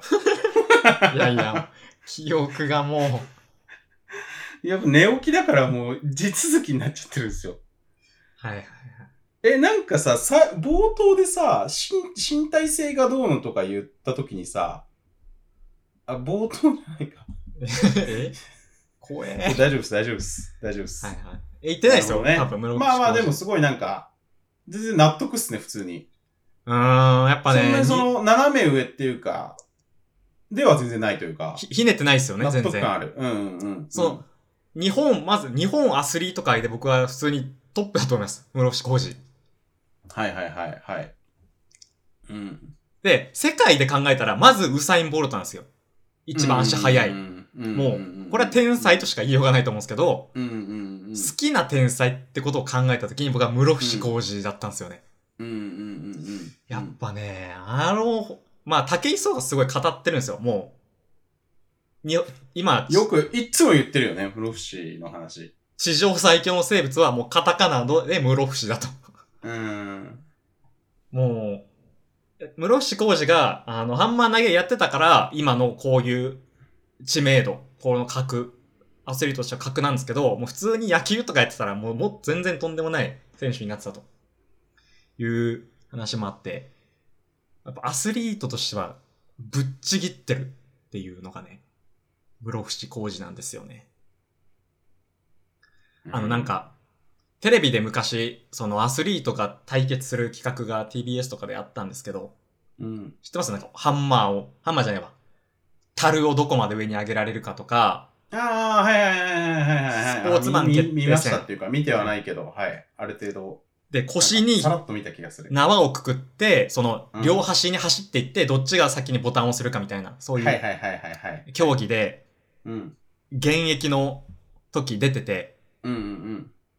アメフト選手とか、それこそなんか、うんいろんな格闘家とかと戦うんですけど、うん。もうありえないぐらい圧倒してて、そういった選手を。うん。同じやっぱアスリート、プロアスリートとしても、飛び抜けてるんですよね。室伏の能力って。うん。いや、見ましたわ、それ。 赤ちゃんみたいにしてるんですよ。他の選手を。同年代の、同じ体格の。まあでも、それはなんか、あの、重量別がないとあかんやんって思ったけどね、俺それ見たときは。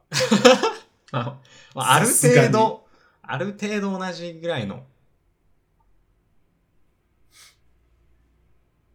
でも、やっぱ、好きな天才、やっぱ、松本人志を差し置いて、僕は室伏ですね。やっぱ、室伏のやばいエピソードっていうのが大好きで、本当に。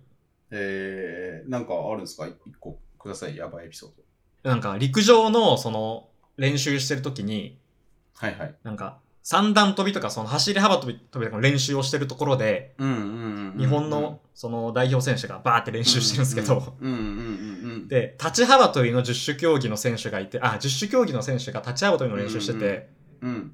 ぴょんって飛んでるんですけど、うん。その時、ただのハンマー投げだった室伏が、その、じゃあ俺もちょっとやってみようっつって、ぴょんって飛んだうんら、うんその選手を全然超えちゃうぐらいの跳躍だったみたいな。うんうんもう軽々、うん。うん。みたいなな。身体能力。うんうん。うん。やばいです。ええ室伏講師。えーでは、続いて、クイジンさんの1位ですね。じゃあ、はい。行きましょう。はいはいえーとね、もう本当に悩んだんですけど、え、もう名前出てます もう言ったら。え、えーとね、出てないっす。出てい。ないっす。はいはい。出てないけど、僕が誰もが知ってるし、うん。普通にイメージ通りの人です。えーはいはいはい。天才よねっていう。天才といえば、トップ10、日本人じゃないですけど、日本でアンケート取ってもトップ10に多分入ってくんじゃないですかね、多分。ええー、ああ、じゃああの人かな。はいはいはい。はい。えー、1位は、ビル・ゲイツです。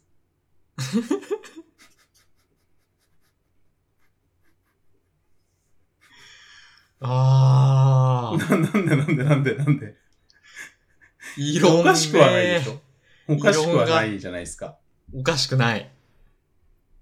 あのね、見たんすよ、例のやつ。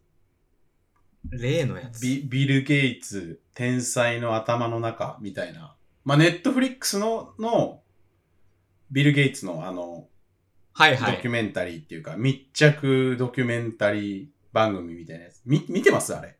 見てないです。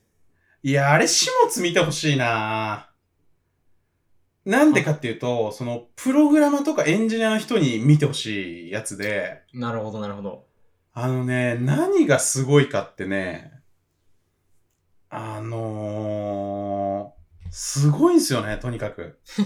い やまだすごいしか言ってないですけど。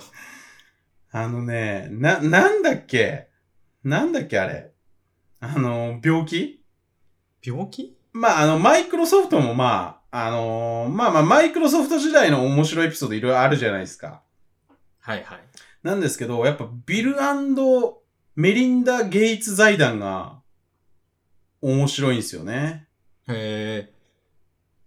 今やってるで財団はいはいはいはいはい。あの、妻のメリンダとやってるはいはい。財団。うん。で、ワクチンとかやったりとかうん。してんすよ。うん。それがね、面白いんですよね。へえ。な、なんだっけあの病気。 い ADHD みたいなや、違う違う違う。えあの、ワクチンやってる、ワクチンでやってる病気。 ワクチンを作ってるやつ、何でしたっけポリオかポリオポリオ撲滅のポリオ。ポリオ撲滅のポリオ。はいはい。ポリオ撲滅させようとしてるじゃないですか。あ知らなビいル・ですゲイけツど。が。はいはい。えなんでじゃあ今ポリオ撲滅って出てきたんですかいやなんか、小学校の保健の時間に聞いたことあるなと思って、ポリオ。ポリオ撲滅をガチで、もう世界で一人だけガチで、ポリオ撲滅させたろうっつってやってるんで すよ。へえ。ゲイツとメリンダが。はいはい。二人じゃないですか。で、実際ほぼ撲滅ぐらいまで行ってるんですよね。まあ、まだ撲滅できてないですないんだと思うんですけど、確か。いい線いってる。めちゃくちゃギュイーン減ってるんですよ。へえ。で、そのエピソードを、あの、ビル・ゲイツ天才の頭の中で紹介されてるんですけど、詳しく。うん。で、何を僕は思ったかというと、えっ、と、一回、思ったより減らないなーってなるんですよ。3年か5年ぐらいやった時に。はいはい。で、え、なんでこれってなって、なんか再調査っていうか、何かがおかしいと思うんですよ。はいゲいイツは。うん。で、その視点が、つまり、あの、エンジニア的な、えっ、と、エラーが出てるっていううんうん。視点があって、はいはい。だからそのエラーを排除すれば、思った通りに減っていく。はいはい。けど、どこかにエラーがあるから、思った通りに減らないんだっていう風に、うん。なんていうのもう、数値というか、もうプログラミングされてるんですよ。ゲイツの 中で、ポリオ撲滅が。なんか、原因が絶対あるぞって思ってることですよね。あ、そうそうそうそうう。ん、で、それ突き止めるんですけど、えっ、と、なんだっけな、ち ょっと、あの国、国がちょっとわかんないんですけど、えっ、と、はいこの国とこの国にポリオがあるって言って、うん。まあ、アフガニスタンとかか、なるんですけど、えっ、と、地図がはい。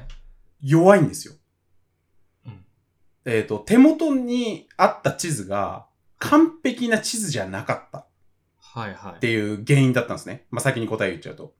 どういうことかっていうと、えっ、と、そこまで、なんていうの、近代化されてないから、うん。 A の村にある地図、B のあ村にある地図、C の村にある地図を合わせて、まあ、うんここの村にはこれだけ人がいる、みたいな感じでマッピングしてたんですね。はいはい。で、そのマッピングに合わせて、ここにこれだけ人がいて、子供がこれだけいるから、ワクチンをこれだけ持たせて、医師団みたいなのを派遣してるんですよ。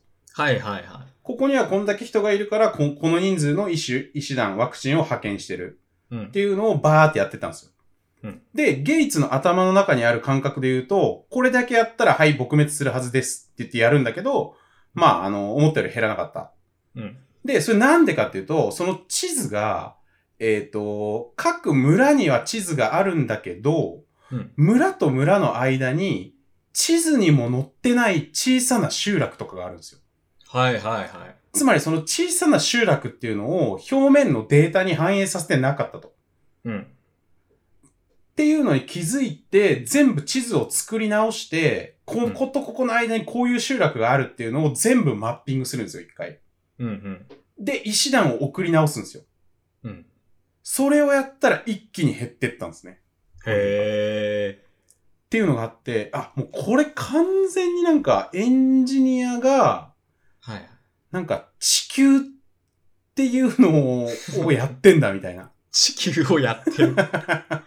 地球というコードを書いてるというか、地球とはいいはういサイトのコードを書いてるみたいな 感覚、はい。バグ潰しをやったってことですよ ね。あ、そうそうう。そうそうそうそうそうそうそうそはいはいはうで。その人類とか地球に対してバグ潰しをやってるってポリオを撲滅させようとしてんだなっていうのい。そがれはすごいですね。分かったんですよね。はいはい。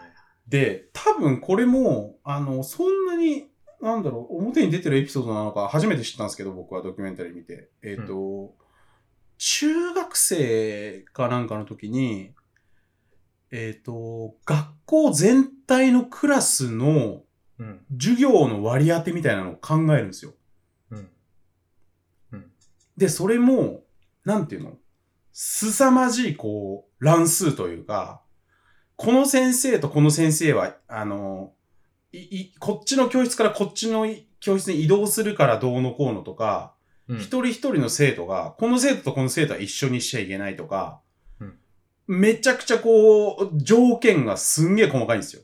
はいはい。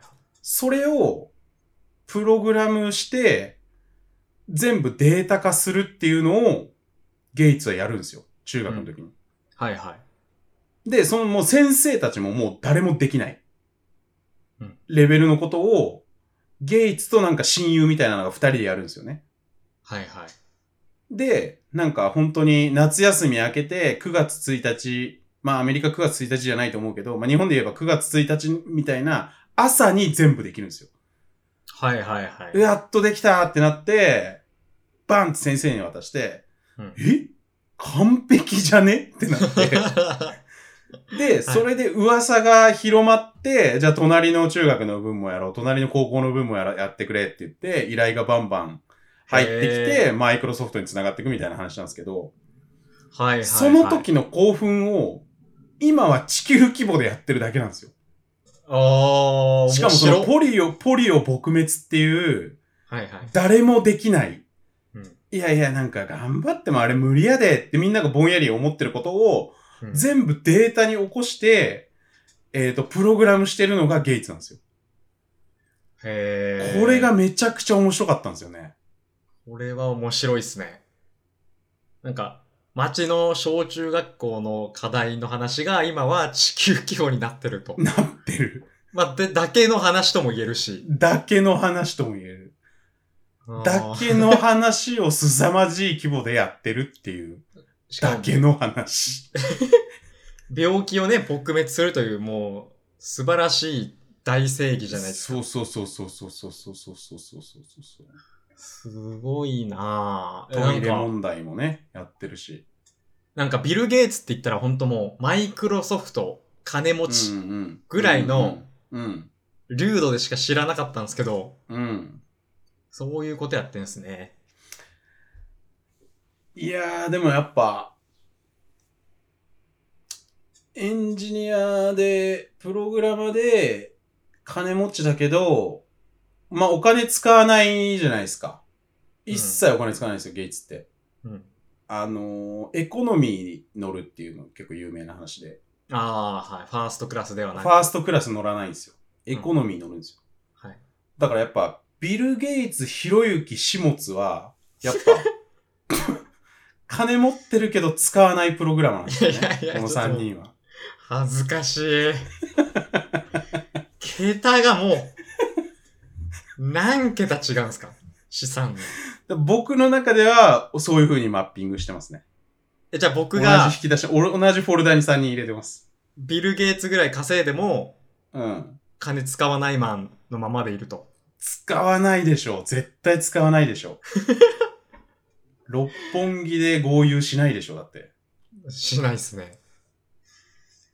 へえ。ひろゆきがいるのもちょっと面白い し。ひろしとひろゆきがいるし。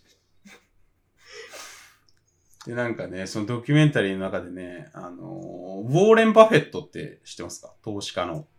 投資の神様ですよ。まあそれももうほんと投資の神様、もう世界一の投資家なんですけど、はいはい。ボーレン・バフェットと昔から仲良しで、うん。まあそもそもなんか31ぐらいの時にボーレン・バフェットに出会うんですよ。はいはい。 30と40ぐらいかな多分。まあちょっとなんか年上なんですけど、ウォーレン・バフェットの方が。はい。で、30ぐらいの時に出会って、あの、もうほんと初めてこう理解者っていうか、はいはい。言ってること全部理解してくれるやつ、初めて現れたわみたいになるんですよね。はいはいはい。真の。からずっと仲良しで、うん。で、今なんか7、80とかじゃないですか。はいはい。まあ60代かな、ゲイツは。で、なんか二人でなんか、あの、二人でお茶しようっていう時に、うんなんかハンバーガーとポテト食ってるんですよね。いやいやいや。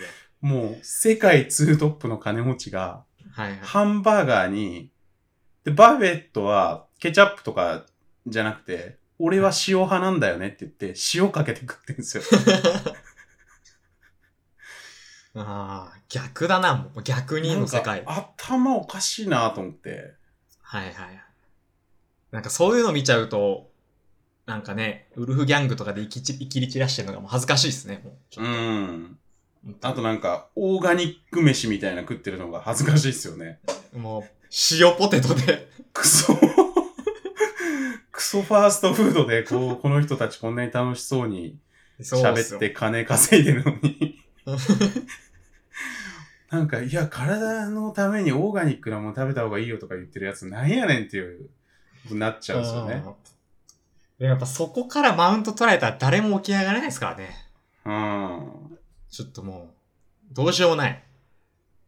いやだからね、ちょっとなんか僕の中では、その今回のランキングの話戻ると、やっぱなんかカルチャーっぽい人とか、まあそれこそ松本さんとか、まあいろいろ考えたんですけど、はいはい。まあそれこそまあ寺山修司とか、なんかやっぱ最近のね、まあ最近こう、あのの気づきというか、最近そのネットフリックス見て思ったんで、はい、 1位にしてみました。なるほどなるほど。うん。で、まあジョブズもね、ジョブズもですよよく。天才天才って言うじゃないですか。うん。うん。なんか面白いですよね、ジョブズとゲイツの関係性も。はいはい。まあ OS 作るってのはやっぱ、すごいですね、やっぱ。まあでもそうっすね。今日のまとめ、そのフォーマットを作るというか、の究極が、まあ今の時代で言うと OS うん。ってことですよね。うん。やっあぱる意味では IT が席巻してますからね。うん。辞典、ポロポロってあげますなんか。あじゃあ僕3人パッとあげていいあ。ですか、よく言われるのは一郎っすよね。あ、一世郎。世間。間一般で言うと。一般まあ僕はそ一郎、の、うん、そんなに好き、もうもちろん好きなんですけど、あんまりその思い入れとかめっちゃ好きっていうほど怒ってるわけじゃないんで、うん、僕は入ってないんですけど。まあ、一郎こそね、努力の天才って言われますからね。いはいはい。なんか、羽生さんとか、将棋の。で言うなら、藤井聡太じゃないですか、今は。ああ、そっかそっか。あとなんかね、東大生が、なんかちょっと調べたんですよ、パッと。うんうん。その全部僕が考えた後に。で、なんかはいはいは東いはい大生が選ぶ日本の天才みたいな。へえ。が、それこそ一郎とか、うん。藤井聡太、うん。あと、新海誠とか、へえ。加山こと。山中伸也。ああ。そその辺が結はいはい構多かったっすね。へえ。はいはいはいはい。誰ですか、辞典。 辞典は、全部笑い芸人なんですけど、 いや、なん だよね。まあまあ、はい、わかりました。えっと、バカリズム。はいはいはい。 銀シャリの橋本さん。絶対違う で。好きと、だなぁ、銀シャリ。千原ジュ銀シャニリの話ばっかりしてもんなア。はいえー、そうなんだ。千原兄弟好きなんだよね、下津は、すごい。まあ、二欠の千原ジュニアさんを見てると天才だなと思いますね。あー、そうなんだよな最後の締。めとか気持ちいいじゃないですか。うーん。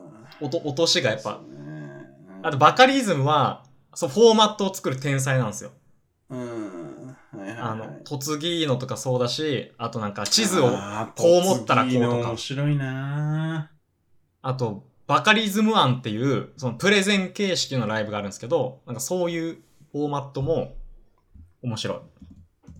ぁへ銀シャリの橋本さんはもう、発想はやっぱ、回転がやっぱ天才的ですね。ーうーん。いや、辞典とか別に書いてなかったですけど、はいはい。うん。まあ、あとだからやっぱ、IT 経営者系はちょっとなんかやっぱ頭浮かびますけどね。孫セルゲイ孫・さんブリンとか、セルゲイ・まあ、ブソリンンさんしかり。はいはい。セルゲイ・ブリン、 Google? ララリー・ペイジ、はいはい。グーグーグルグーグル、サンダー・ピチャイね。サンダー・ピチ ャイ、ジャック・ドーシああ、ジャッー、ク・イーロン・マ同スク。士イーロン・マスクもね、結構現代の経営者だと、天イ才ーっぽロいン・マスクよく言われますよね、天才って。確かになんかその、より天才感が強いですね。あのうー、んジェフ・ベゾスとか、その辺とかと、比比べるとなんか天才肌感。イーロン・マスクは天才肌感ありますね、ジェフ・ベゾスとかより。うん。うんあれ、マーク・ザッカーバーグも考えたんですけど、なんか、はいはいはい。天才なのかなっていう感じがあっうんて、その、うすんすごいものを作ったけど、うん。 天才かなっていう。俺が言うなっていう話はもう一回全部置いといて。いやいや、うん。そんなのはもう無視を、一切。確かそれ言ってた ら、それそう だから、うん何がトップ5やねんっていう話にな るんだよお前トップ9やねんっていうのはもう完全無視で。うんうん。はいはい。ですね。イーロン・マスクは確かに。はいはいはい。スペース X もね、打ち上げたし。うん。そんな感じですかトップ5のコーナー。トップ5そんな感じですかね。まあ、イーロン・マスクはやっぱな、すごいよな。はい、そんな感じで。楽しかったですね、やっぱ。考えて。よかったですね、やっぱトップ5は。ちょっと ね、ままた1時間ぐらいやってね。 1時間トやップってます5。。長くなりすぎちゃってるんですよね。トップ3でもいいかもしれないですね。うん。ちょっとね。まあなんか、毎回やるというよりは、面白いネタが見つかったらね、やるぐらいのはいはいはいはい。感じでやってやりましょう。はい。フリートーク、フリートーク行きましょありますか何か。う。なんか、なん、何の話しようかな。まあ、さっきちらっと話で言うと、あのーまあ、ひろゆきの YouTube に引き続き、ハマり中の食いしんっていう、うんうんうんうんうん。ずっと聞いてるんですよね。いや、まあ、それだけなんですけど。わかります。いや、なんかね、始末にこれ言うの、なん、なんなんですけど、なんか最近ここに来て、なんていうか、プログラマー憧れが、人生一ぐらいなんか波が来てる気がする。ああ、本当っすか。うん。あー はいはい。なんでかわかんないけど、はいはい。まあまあでもやっぱビル・ゲイツのやつ見たのが一個のきっかけかな、この1、2ヶ月ぐらいで。影響受けすぎですって、それの。まあでもやっぱもともとやっぱ好きなんですよね、宮沢、み宮本茂とか。いやいや、もういいって。もうええ って。いやいや、何回も違うんですか、それ。まあその、ゲーム、ゲーム好きから来てるっていうのもあり、はいはいはい。なんかね、そうっすね。もうちょっと、左、まあ、あれか、シンギュラリティ文脈かな。SF とか。宇宙からシンのギュラリティ宇宙科学、みたいな。理系、プログラマーみたいな感じで、はいはい。なんかそういうのがこう溢れ出てるのかもしれないですね。大元はそうですからね。うんプ。ログラマーがうん全部。書いてるから。だって文学系の人俺一人も挙げてないよね。まあ、寺山修司はそうだけど。あ、げてないですなんかね。その文学とかそっちで、うーんって考えたんだけど、 てかこれまだトップ5の話しちゃってるんですけ ど、ト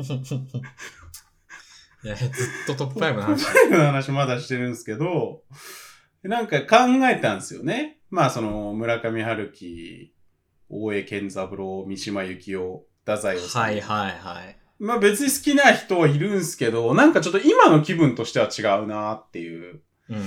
やっぱ今の気分はビル・ゲイツが1位の感じの気分なんですよね。はいはい。今の気分が大事ですからね。そうっすね。こういうのは今の気分なんで、今1年考後えて一るから切違くなってるかもしれないですからね。うん。なんか、ぶ、ぶどう、ぶどう史とかになってるかもしれないですからね。1年後うは。どん はいはいはい。うん。あの、ひろゆきの YouTube で言うと、はいはい。へ狭ゆきって知ってますえ、知らない。狭ゆきっていう YouTube チャンネルがあって、 へえ、ひろゆかないさんは知ってます。もういや、考え方一緒っすね。あの、 その、ひろゆきの長いトークをはいはいはい。切り出してええーるめのっちゃがいいっすね。狭ゆきなんですけど、 へえ。毎回ね、どの動画のコメントにも、あ狭ゆきってセンスあっていいなみたいなこと書かれてあるんですけど、え狭ゆきをちょっと僕は見たりしてますね。ー、えまあ、抜粋なんですけど。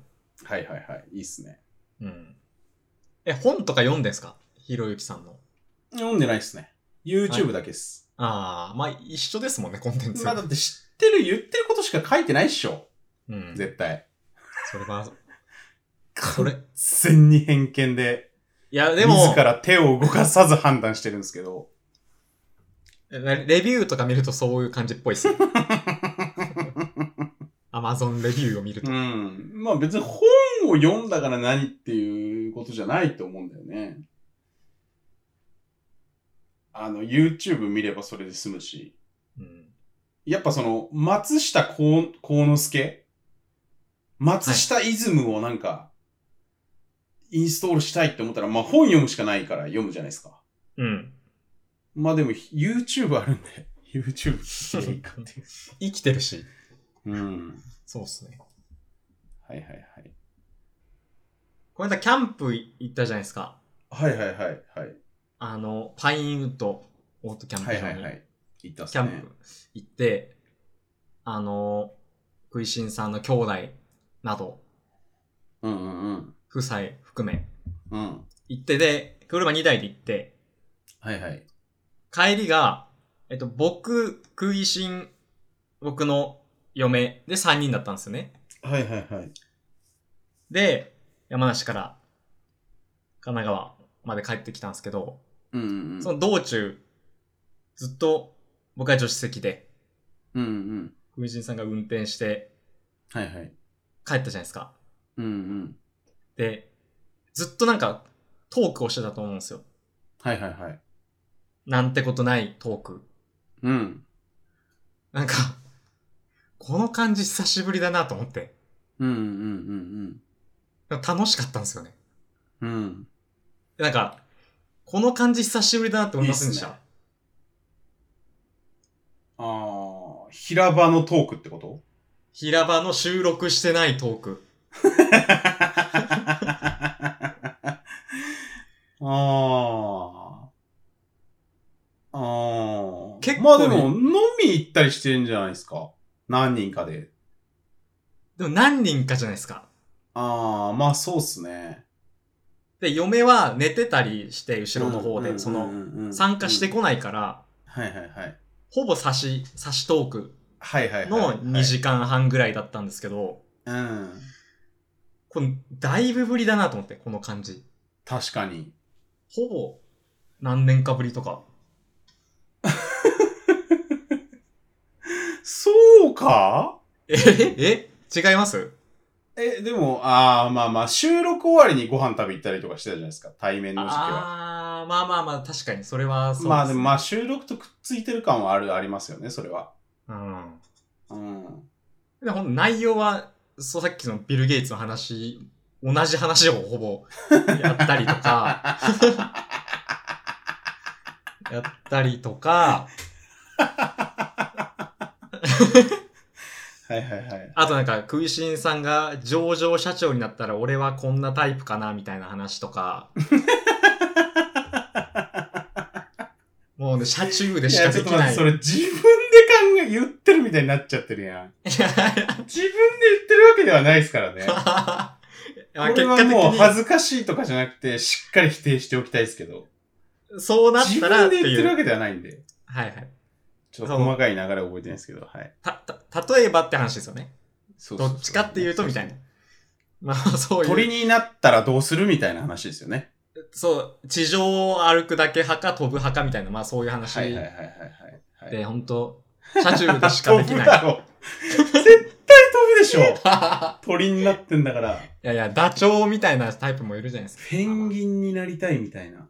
うん。だからそういう、一番たわいのない2時間半だったなと思って。まあでも、ああいうテンションで収録してもいいのかもしれないですね。あれが一番面白いかもしれないですよね。結局うん。逆に。だから、お帰りに、あ、撮っとけばよかったかなと思って。逆に。ああー、はいはいはいはい。なんかカメラとかも置いちゃってみたいな。はいはいはい。ドライブトーク的なね。うん。とかでもまあやっぱドライブトーク、面白いっすよね。うん。あのやるのもそうだし、見てるのも楽しいっすよね。まあ YouTube でドライブトークやってる人たまにいるけど。はいはいはい。確か、あのね、オリラジとかが、うんまあだからそ、の、あ、そうそうそうそうそうそう、藤森さんもイメージすげえやったりとか。ありますよね、あのイメージ。うん。まあ、ほぼラジオブースと同じような空間ですからね。言ってしまえば。うん車、車内って。あ、確かに移動してるかしてないかだけの違い。うん、うん。なんかでも移動してるっていうのもいいと思うなやっぱ移動中のトークが一番面白いっすね。もう結構ほんとガチでそれ思いますね。なんか、ん普段の暮らしの中で、うん車、車中トークが僕一番好きかもしれないっていう。うんけ結構同じ感じ持ってますよね、多分、藤井さんも。持ってます持ってますねはいそれがね、本当あの、取材の、そそれこそ鹿児島で芋焼酎の蔵を、こう、点々と取材してる時も、はいはいはいやっぱ、道中のトークがやっぱ、それを楽しみになんか、やってたみたいな。 いやいやいやいや。そっちをコンテンツ化しろやっていう話になってきますけど ね、そうなると。えまあまあまあ、まあ、それも楽しいですけど、へえ、なるほどね。っていうね、うん。とかあったりしましたね。あと、ライブトークは楽しいということで。うん。うん。ちょっとね、機会あったら撮ってもいいかもしれないですね。ああ、マイクいい置っいてすね。うん。パソコンとマイクあれば撮れるから、うん。どうなんだろうな。でも揺れるからなんか取りづらそうだな。ピンマイクにするかだよね。あ、ピンマイク。はいはいはい。うん。それはあり。ピンマイクの方が綺麗に拾えそうではある感じはするよね。うん。うんまあね、そんなこともやってみようとかやってみないとかはいはい。言いながらですけれども、まあ、今回ね、トップ5が時間を食いすぎて、なかなかフリートーク少なめですけど、はい。なんかありますか最後に。最後にちょっとね、細かい話したいんですけど、はいはい。現金下ろすとき、あの、コンビニとはいかはでい、。はい。いくら下ろしますかっていう話なんですけど、あ僕決めてる、決めてます、僕はいつー。も。はいはいはい。額を決めめてる派。はいはい。ありますこだわり。あー。まあ、あの、明確にピシッとは決めてないですけど、はい。だいたい3万9千円か4万9千円かはい。 4万円か5万円かうん。それ以上必要な時はそれ以上って感じですね。 3万9千円ぐらい、じゃあ、いつも下ろすときは下ろすと。そうっすね。あー。なるほど。下ろしますね。そうなんですよ。僕はいつも1万9千円ですね。下ろすとき。へえ、少ないっすね。すぐなくなっちゃわないですか現金使うタイミングがほぼないんですよねあ。ー、へえ。 1万9000円下ろしまてて、下ろしても、なんか全然1ヶ月とか持ったりしますね。はい。やっぱあれです、9000円はね、お釣り対策ですよね。その、細かい額対策。そうっすね。やっぱ、この後飲み行くときに、あ、現金持ってないから入れとこうと思ってう行くん。じゃないですか。はい。で、大体じゃあ、まあ5000円とか、まあ3000円、4000円とか5000円とか6000円とかっていう支払いだった時に、うん。えっ、と、万札しかない、あ、万札しかない、万札しかない、みたいな、はいはいはい。 ででーんってなっちゃうじゃないですか。それでもはいはい。あれ、あれ、万冊しかない人って、うん。もう、絶対誰かは、千円札持ってるだろうっていう慢心が見えますよね。そうそうそうそうそう。それが僕はちょっとね、やっぱそういう慢心は嫌なん で、やっはいぱはい9000円下ろしとくと、まあそういうなんか払いやすくなるみたいな。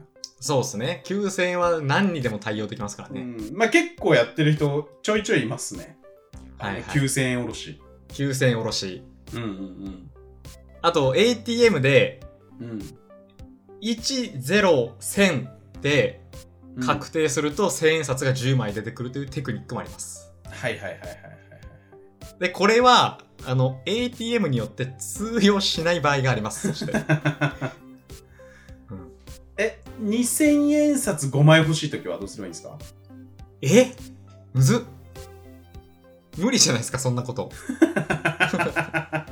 そんなして。無理なんですね、それは。沖縄に行けばあるんじゃないですか。なんかそういうボタンあが。あ、なんか言いますね、それ。 2000冊欲しいボタンが。あーなるほど。はい。そんな感じでしょうか。そんな感じですかね。はい。まあ、ちょっとね、収録時間はだいぶ長いんですけど、その辺、始末が調整してくれるのかしてくれないのかわかんないですけど、はいはい。調整のこんな感じ鬼でがね。はい。というわけで、また来月。はい。